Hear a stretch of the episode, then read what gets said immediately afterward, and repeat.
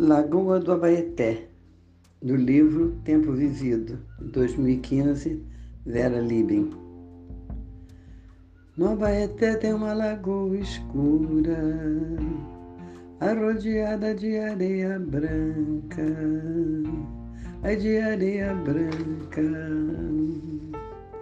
Ah, se eu pudesse ir para lá, ia ver Caíme sentada à beira da lagoa, entoando a canção do anoitecer um violão afinado, aquela voz poderosa que ressoa, declamando as canções dos mistérios da lagoa.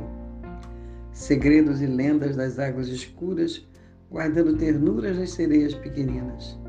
Recanto de santos e orixás.